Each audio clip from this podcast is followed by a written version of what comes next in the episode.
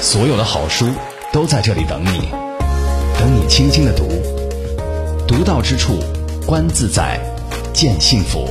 A good book is a good friend。你的私人电台书房，你的私人电台书房，南海轻阅读。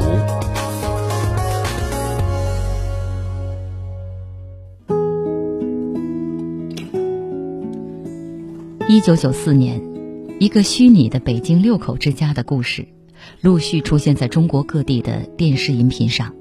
伴随着荧屏内外的阵阵笑声，这部叫做《我爱我家》的情景喜剧，开启了中国电视剧的一个新时代，也成为了观众心目中永远的经典。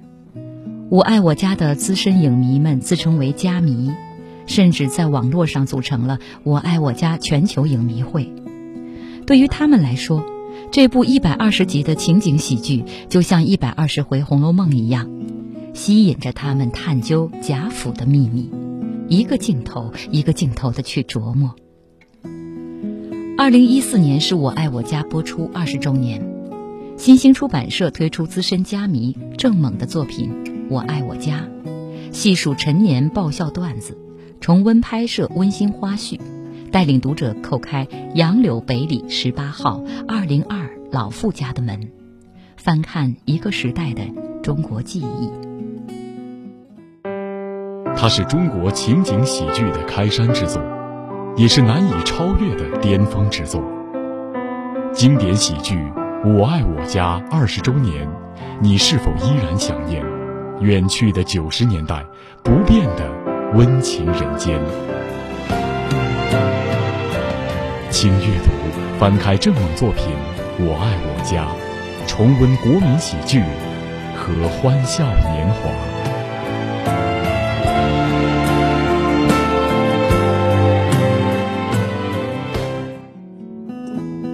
电视剧《我爱我家》通过上个世纪九十年代北京一个六口之家，以及他们的邻里、亲朋各色人等构成的社会横断面。展示了一幅改革开放时代大潮中绚丽斑斓的生活画卷。电视剧的开篇是爷爷富明同志退休的故事，但由于文星宇一直找不到人物的喜剧感觉，最先拍摄的是在那遥远的地方。导演英达的考虑是，客串明星刘威已经确定，这一集里和平和治国的戏最多。而扮演者宋丹丹和杨立新的表演经验又最为丰富。宋丹丹是我爱我家最早确定下来的演员，扮演贾家的儿媳妇和平。这位和平女士是古书艺人，在曲艺说唱团工作，身上充满了旧式艺人那股子左右逢源的习气，也常常闹出不少笑话。不过，也不失为一个孝敬公公、爱护家人、关心街坊邻里的热心人。贾志国是贾家的大儿子，是一位公务员。虽然工资不太高，但要管的闲事却不少，自诩为知识分子，但在大家眼中却是典型的工薪阶层的形象。为了演好这个角色，平时不戴眼镜的杨立新专门找来一副大眼镜。在他看来，眼镜可以起到两个效果：推上去是一个正常的、聪明睿智的知识分子。落下来，则成为一个显得有点愚笨的人。那还不都是因为受了我的熏陶？对对对，我打小教他学英雄啊。对，刘胡兰的故事，我一天给他讲八遍。我还教他唱那歌剧。嗯嗯。数九那个寒天下大雪，天气那个水。是这儿吧？当然去了。我去，他能不去？我下午一电话。颠颠的打着的接我去了，没把你直接接他们家去呀？你这初恋的情人那倒那没有。今儿她老公在家，我怕一不留神撞上那老东西。和平药劲儿快过去了，说话就行。同志们，准备战斗！你真的都说了？你没落下的你？绝对没有了。要再有，你罚我，你罚我，我给你跳段。新疆舞，呀可西呀可西呀可西呀可西，来来来来来来来来，忆往昔看今朝想将来，满园春色关不住，一枝红杏出墙来。祖国跨上千里马，改革春风扑面来。问渠哪得清如许？唯有源头活水来。夜阑卧听风吹雨，铁马冰河入梦来。君不见黄河之水天上来。你来吧，我走了。哎，你干嘛去？我爱我家已经播出二十年了，从最初的播出受到了观众们的喜欢，一直延续到现在。我爱我家也在不同的电视台进行了反复的播出，而且一直受着观众的喜爱。这对我们来说是一件非常高兴和荣幸的事儿。当初我们拍这个戏的时候呢，并没有觉得它将来会有这么大的影响和有这么深远的历史意义。现在看起来，这个一不留神，我们拍出了一个经典。当然，这在背后一定是有着呃作者、导演及演员，还有这个所有工作人员的共同努力的。我们的汗水没有白流，这一点是非常高兴，也是非常值得的。我爱我家，我相信这二十年。不停的有观众在看，不停的有电视台在播，我相信后边的二十年，后边的三十年，也会有观众看，也会有电视台不停的播。我爱我家不只是一个喜剧，它承载了中国一个家庭的喜怒哀乐、悲欢离合，并且我觉得很多年前有一观众说的特别好，就是我们家里啊，在此之前有很多矛盾，而且打得不亦乐乎。然后看完《我爱我家》之后呢，我爸爸的毛病我们原谅了，我妈妈的尖刻我们原谅了，我们儿女的那种小毛病我们原谅了。我们知道，原来生活当中家庭里面很多矛盾是可以用幽默和理解来解决的。可能这是《我爱我家》在我们中华民族，在我们中华民族当中的每一个家庭当中起到的最大作用。所以，我爱我爱我家。我是先锋书店的工作人员，我觉得读书其实是一件很私人的一件事，是一件个人的事情。其实读书对我而言，我不觉得我从中收获到了什么太大的所谓的意义嘛。我觉得这只是一个可以让我觉得很愉快的一个过程而已。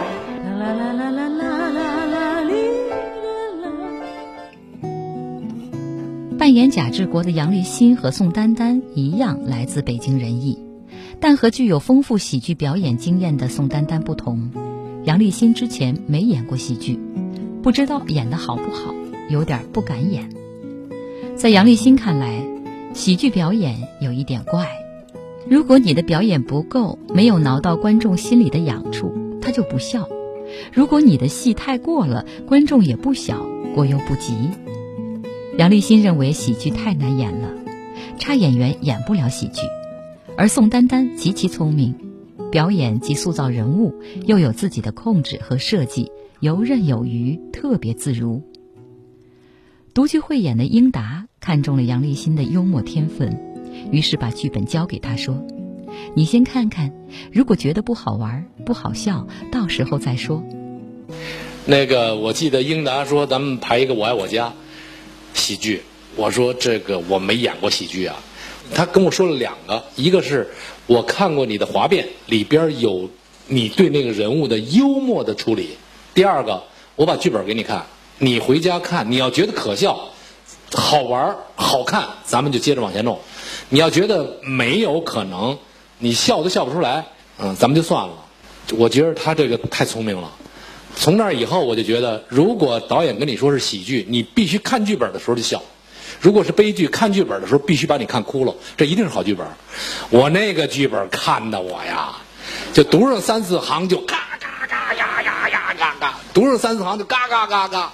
我有一习惯，晚上躺在床上接着看，那戏看的呀，就我媳妇儿就直推我，嗨嗨嗨嗨嗨嗨，不出声了，在那哆嗦，你知道吧？浑身哆嗦，最后没办法，大部分我爱我家的剧本是在厕所里看完的。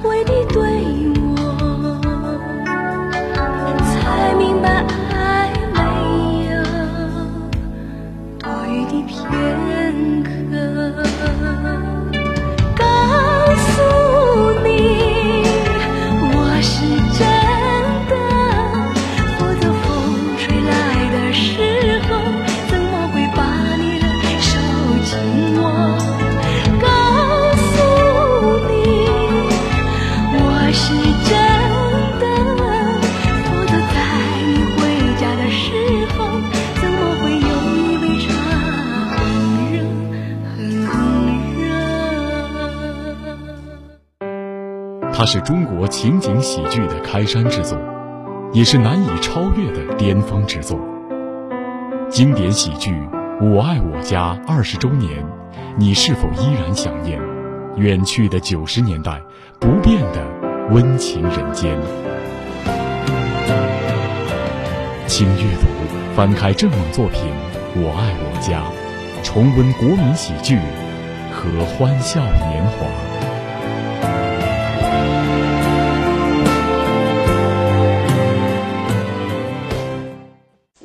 谁呀？谁呀？啊，能文能武，嗯又红又专，是啊，一公一农，一兵一官，嗯生莫近淡丑，嗯嗯，神仙老虎狗，我什么，别说是副局长，就是副总理，俺们也不能随便让他瞧。您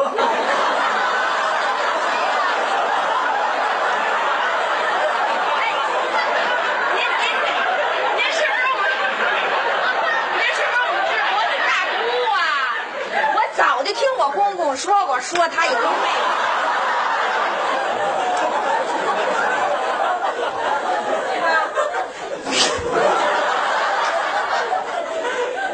小贵啊，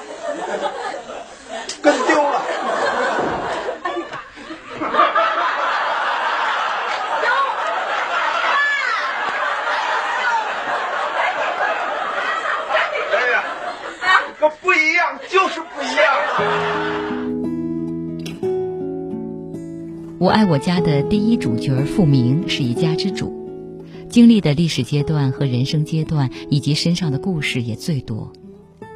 英达初定的演员是仁义老演员朱旭，但是由于档期问题，朱旭和我爱我家擦肩而过，去拍了电影《新乡》。在英达忙着找其他人选时，父亲英若诚为他推荐了当时的中央实验话剧院的副院长文星宇。文星宇最初是中央实验话剧院的演员，但由于形象的限制，后来转为导演，指导过《和氏璧》《灵与肉》《大风歌》《阿 Q 正传》等作品，手法新锐，具有探索性。当英达找来请他出演老傅这个戏份最重的角色时，他的心里有些打鼓。十几年没有集中从事表演，不知能不能胜任。于是文星宇对英达说：“我可以先试试。”也尽我所能去演。英达很快决定由文星宇扮演老傅。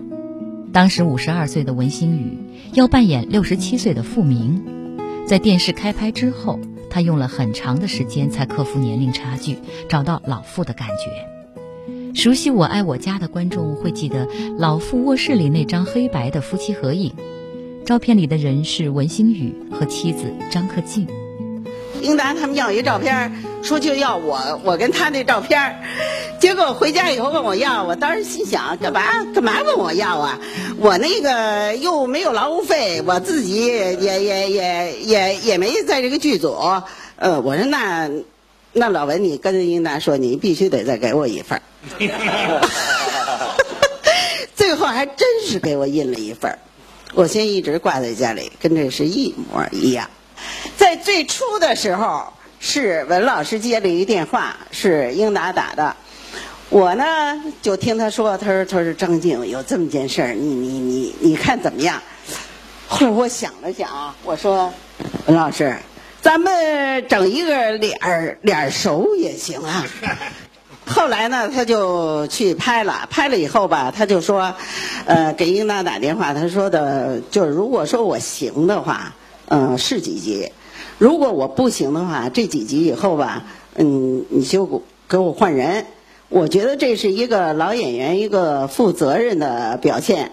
开始的时候吧，他是用普通的那个语言演的，演完了以后吧，后来觉得，反正这人做事比较认真，他就是琢磨，在家就琢磨，琢磨到底该怎么着比较好。完了，后来琢磨琢磨，英达也同意了，后来就变成这种声音了。你们啊，就是看看这其中这有几集哈，他不是这个声音。而而且他们他们排戏啊，不是说一二三四五六这么排，他是打乱了排，所以大家也看不清楚，也不太注意。但是他有几集是这样的。呃，我是叶景天。嗯，我从小的书的努力，我去了世界很多地方，我都会收集很多奇怪的书，就算是看不懂的书，我也会收集。书对我有很重要的一些启发。啊、完我家里全都是书，但是我现在也开始接受到那个电子媒体的一些呃影响，但是我自己对书还是感情最深。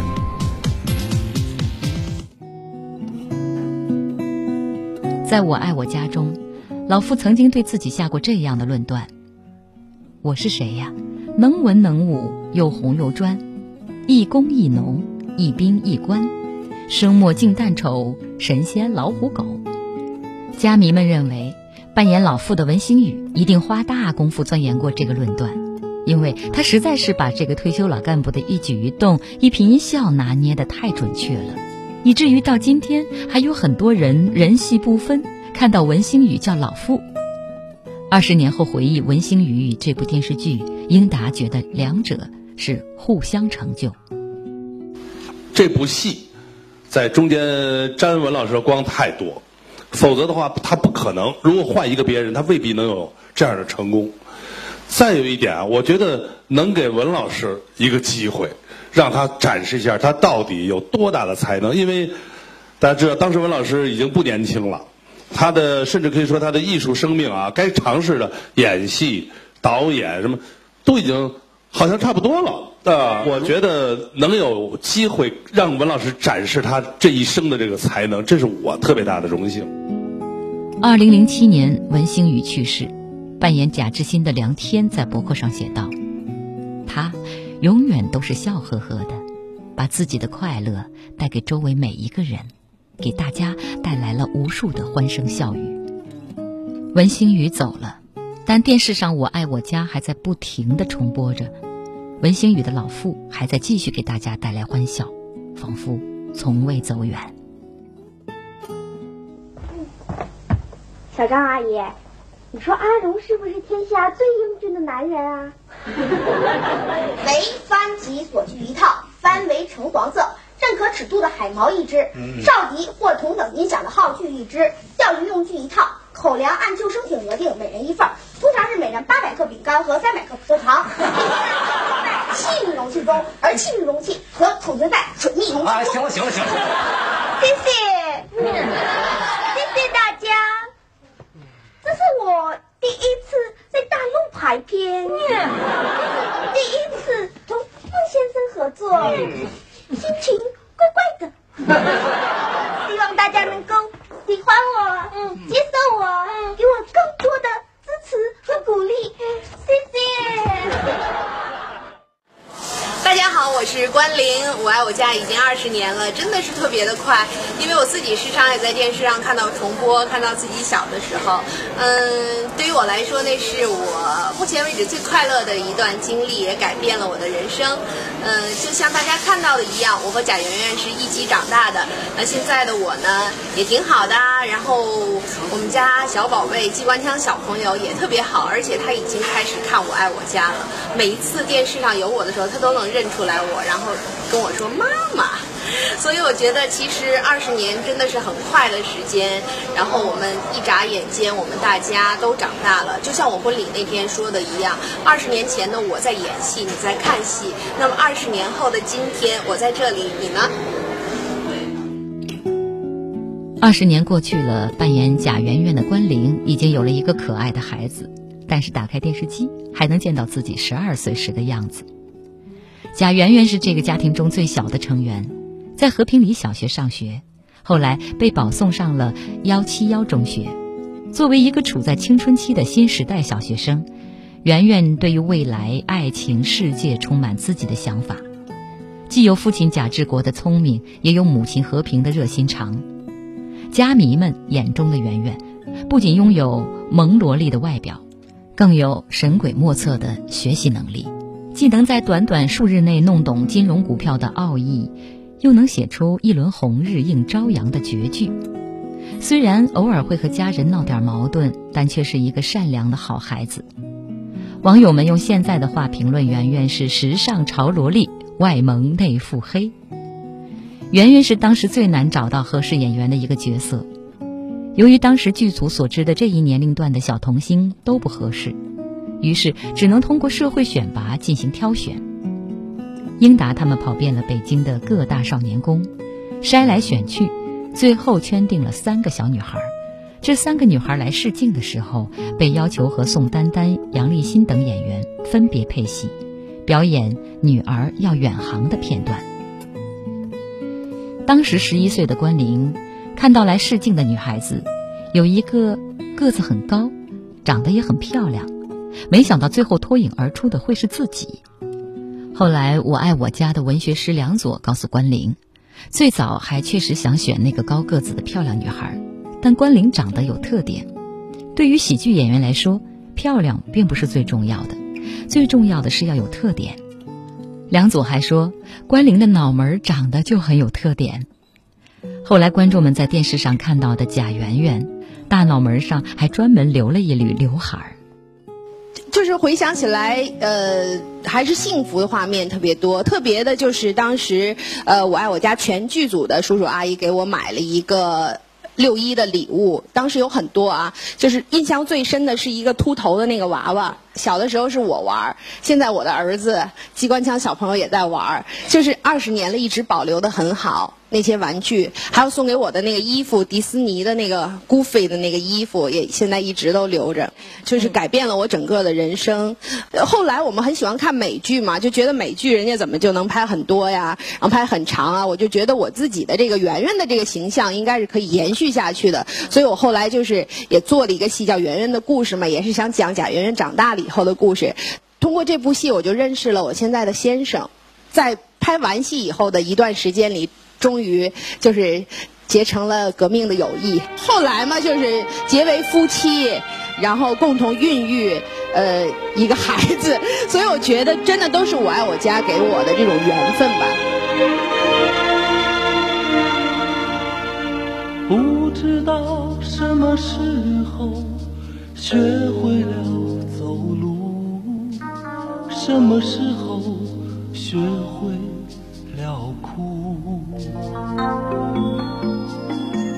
不知道什么时候学会了沉默，什么时候学会了倾诉。豆豆落在睫毛上的土，才发现竖起的也会生疏。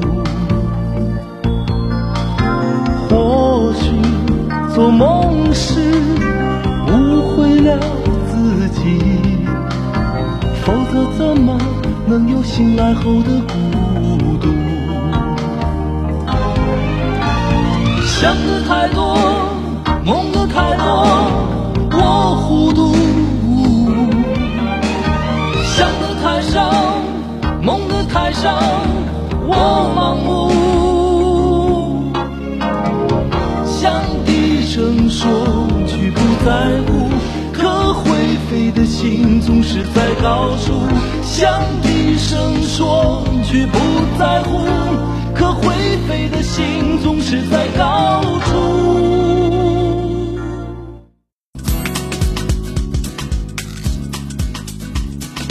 欢迎您关注我们的微博 CRI 南海之声，您也可以打开苹果 iTunes 下载和订阅我们的 Podcast。请把您的意见和建议发送到微言细语 at 幺二六点 com。轻阅读独到之处乐在其中。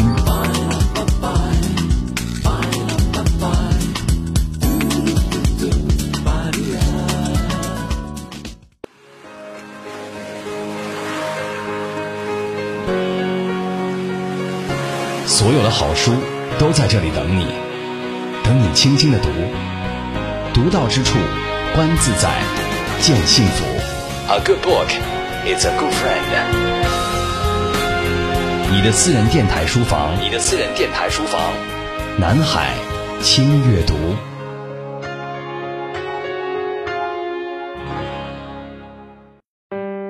它是中国情景喜剧的开山之作。也是难以超越的巅峰之作。经典喜剧《我爱我家》二十周年，你是否依然想念远去的九十年代，不变的温情人间？请阅读，翻开正猛作品《我爱我家》，重温国民喜剧和欢笑年华。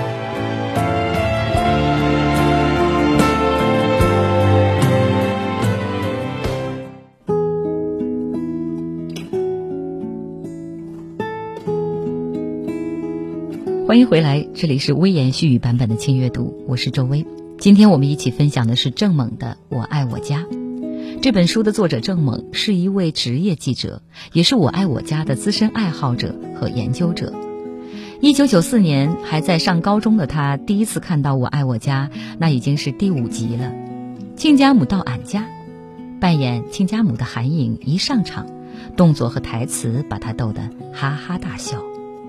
那之后，郑猛一集一集的追着看完，再往后就是盼着他重播，只要电视上播，他就会看，至今不知道看了多少遍。郑猛说：“我爱我家，好像有一种气场，只要他的画面和声音在家中出现，屋里的空气仿佛也随之快乐起来。”二零零九年，郑猛的妻子怀孕。夫妇俩把珍藏的《我爱我家》DVD 从头到尾看了一遍。与此同时，夫妻俩决定给即将出生的孩子取个小名儿“扣子”。在我爱我家里，神秘的扣子常常被人提起。她是圆圆邻居家的女孩，也是圆圆的同班同学。二零一四年是我爱我家播出二十周年。二十年前。一群演艺界名不见经传的年轻人，用无法想象的创作热情，组成了无法复制的精英团队，在简陋的物质条件下，拍摄了中国第一部情景喜剧《我爱我家》，书写了一段传奇。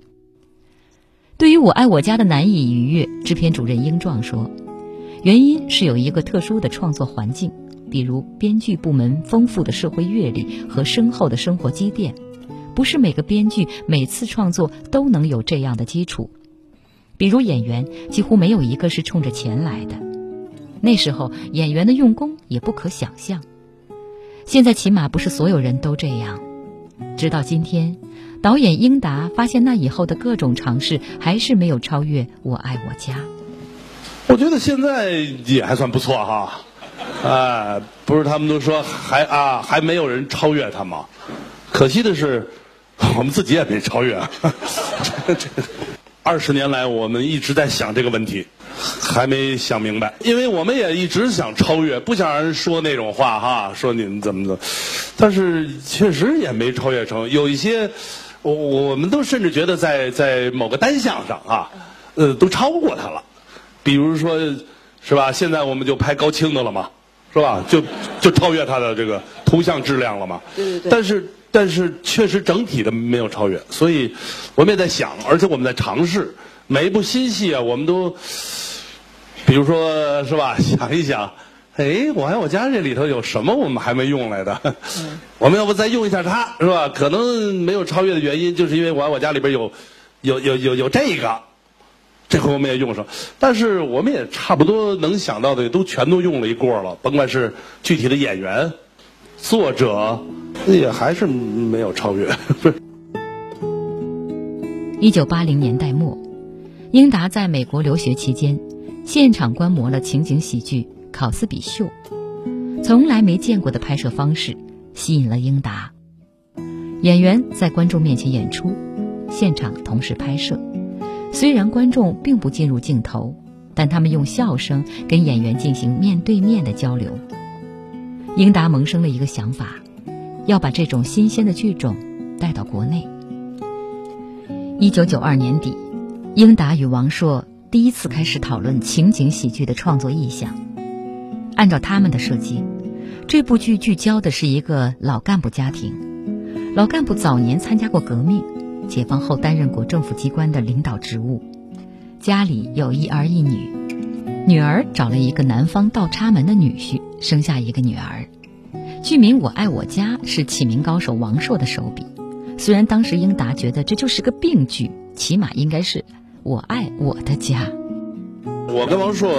开开始做《我爱我家》，呃，包括这些人物的结构啊、起名字啊、什么什么这些，我原来就 就想的是我跟王朔我们俩人，但是王朔后来这个那段时间就就遇上点事儿，总而言之呢，就没能参加，给我剩一个人了。我这拿着投资方卡，我们两个一块儿去忽悠来的钱，我说这一大堆钱，我自己一人这怎么弄啊？这个。我我去找梁左，梁左当时给了我很多的，就就我当时心里慌得一塌糊涂。这这梁左给了我特别大的鼓励，说你放心，你放心，我我第一我肯定参与，哎，第二呢，我你我只要写你就放心，质量肯定不会差。梁梁左的典型的方式说，为什么呢？是因为我最近需要一大笔钱。各位轻阅读的听众朋友，大家好，我是杭州张明月图书馆的副馆长张博。嗯，阅读是一种态度，一种轻松的态度，不断的去获取书本中的价值。阅读的快乐跟别的一切都与众不同，它很纯粹，呃，很安静。慢慢的，我会了解更多的呃那些人文价值，它让我知道快乐其实有很多种。它会让我沉浸在里面，啊，我很享受这种阅读的快乐。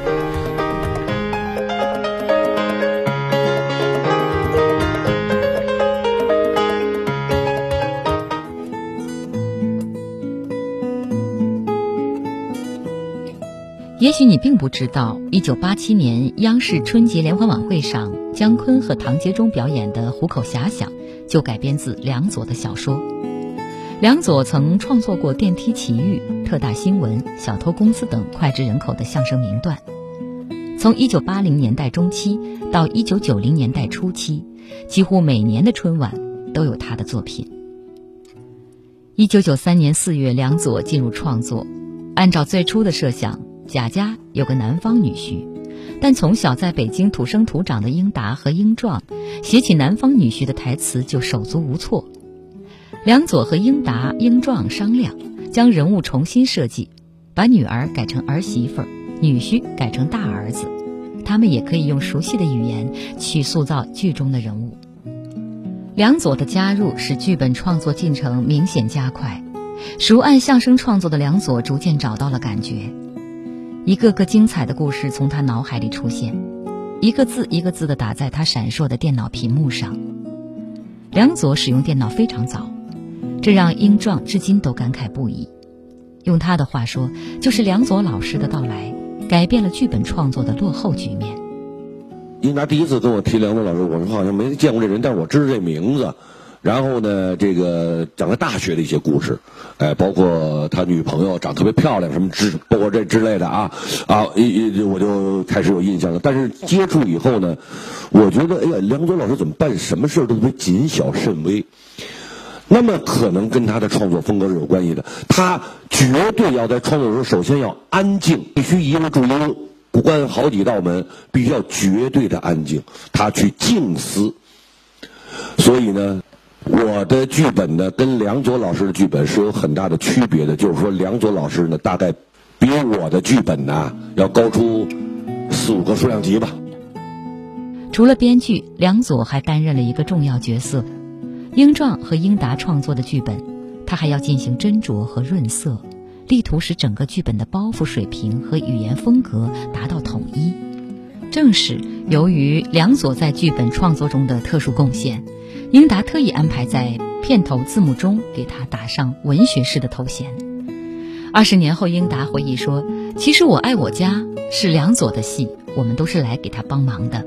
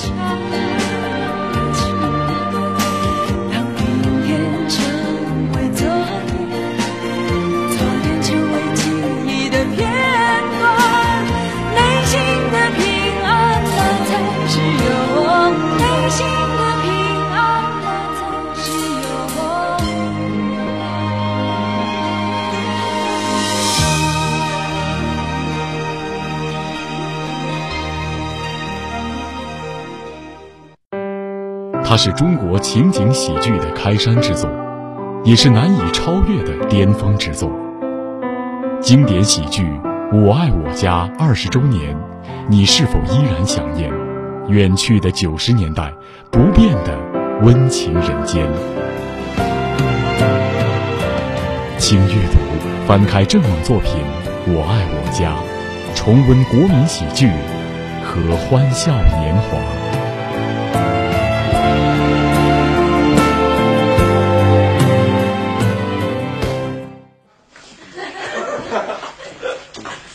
这些都是自制的捕鼠器械。哎，看看，看看，群众中蕴藏着多么巨大的灭鼠积极性！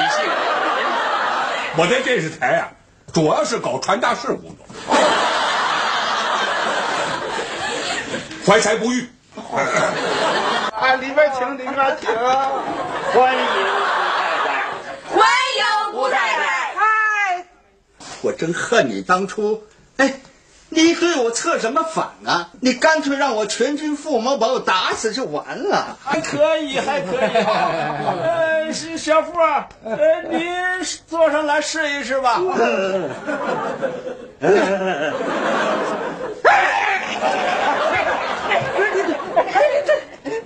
没事儿没事别紧张别紧张。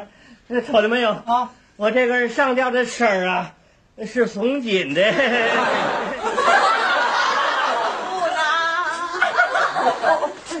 小傅，喊呐，喊口号，来。嗯，好老胡同志了不起，老胡教育了老胡，要向老胡学习。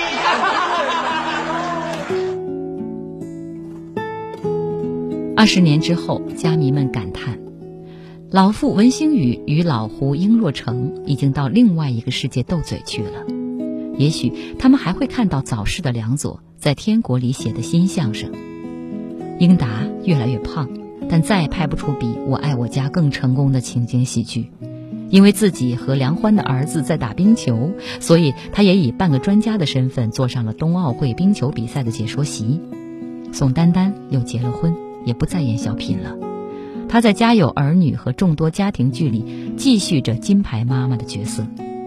梁天儿也胖了，如今偶尔只在影视剧里客串。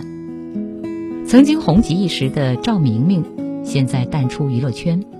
关凌也已经为人妻、为人母，也许容颜未改的只有杨立新吧。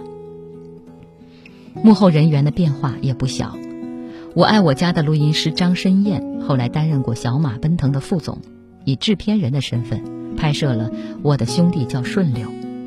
编剧组曾有个重庆小伙子，后来写了《泰囧》和《民兵葛二蛋》，他的名字叫树焕。还有一个姑娘也参与了剧本创作。后来去主持了半边天，她的名字叫张悦。二十年前，那时候我大学毕业不久，然后有一次我听到我的一个同学给我讲起来一部正在拍的戏，他说无比好玩，从来没有见过那样的电视剧。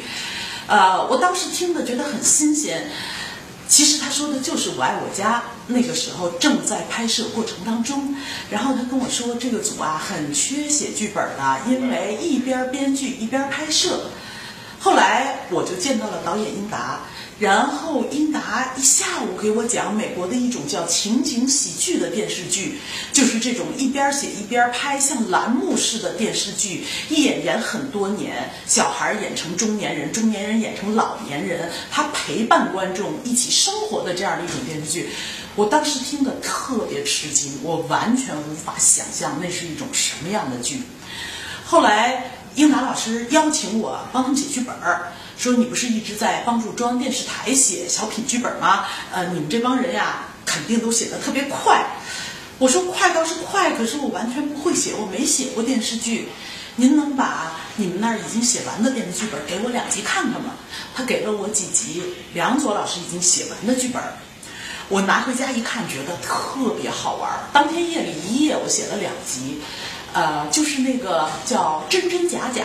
呃，父老因为全家人都不重视他，他就开始装病，以此赢得全家人对他的关注。但是没想到，在装病的过程中，医院弄错了诊断证明，搞得真以为他得了绝症，所以他们家就乱七八糟的那两集戏。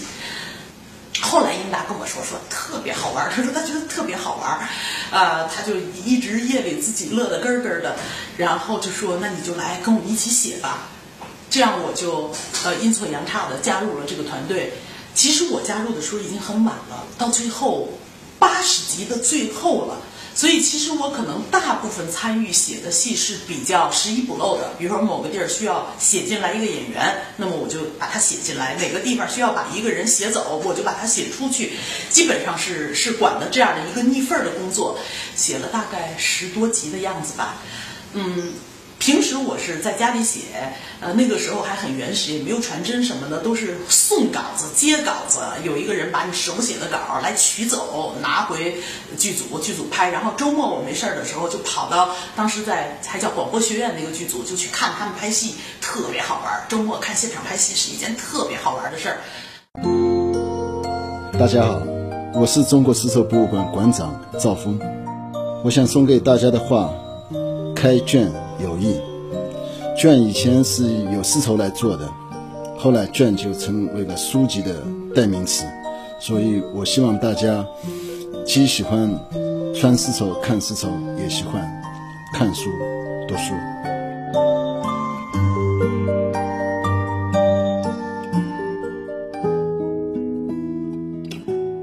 葛优、姜文、李雪健、王志文、江山、夏雨。观众席上的王朔、冯小刚，《我爱我家》让人念念不忘的客串明星阵容里，有些人当时已经成名，有的人还在成名的路上，有的人已经淡出了娱乐圈，有的人成了传说中的戏霸。容嬷嬷、李明启也曾客串《我爱我家》，还被家迷们评为十大神客串之一。你的妈！哎，这是我公公哦，你见过公公啊？我把这床当成沙发了，你我就摸着老傅同志那脑袋，我还以为是圆圆玩的皮球什么的，我就从里到外拿着抹布这么一擦。我妈年轻的时候，那在大宅门里当过老妈子。对了，我这就回去让他老人家来。哎。时请的咱们仁义的著名表演艺术家黎平老师。当时呢，我跟黎平老师正在中央台拍一个就是室内剧，叫《小楼风景》。那天呢，我杀青了，结果呢，黎平老师还有事儿，请黎平老师，黎平老师来不了，黎平老师就跟我说：“明启啊，你去吧。”我不敢去，因为没都是事先接到剧本，完了做好准备呢。结果呢，这个李平老师说：“你去吧，没事儿，我跟他们说了，你去吧。”就这样的话呢，我就当替补，我就来了。来了到这儿以后，我一看这个队伍，我吓趴下了，因为呢。孩子们那个嘴那背词儿那个快呀，我那个会儿有时候嘴跟不上，那官名都把我的词儿说了，我那压力那个大呀，我告诉你，给我压力太大了。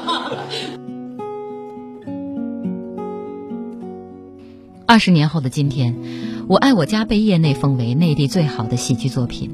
不过，在这部戏刚刚诞生的时候，曾有人批评它低俗无聊。丑化离退休老干部，北京电视台播了六集就匆忙被叫停，成都晚报还将它评为年度最差电视剧。时间改变了很多人和很多事，包括这部电视剧受到的境遇，但它记录了一个时代的记忆，提醒着我们的过去和曾经。搜狐网的专题充满深情的评价，我们在二十年之后再翻出这套剧重温。回味的不只是其中的欢笑片段，而是那满满的有关于家的记忆。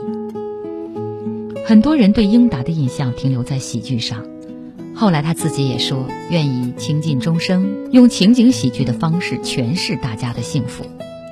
在这本《我爱我家》中，英达写道：“喜剧是人类生存和社会发展的软动力和润滑剂，是柔韧而坚强的生命意志，是生存状态幸福的标志。”不懂悲剧的人做不了喜剧，对人生五味体验不全的人也做不了喜剧。喜剧是含笑的泪，喜剧是鼓舞的笑。他对时代的进步有会心的理解与配合。也许英达对于喜剧的理解，能更好的诠释《我爱我家》带给我们的长久感动。好，今天微言絮语版本的轻阅读就是这样，感谢各位的聆听，我们下次再约。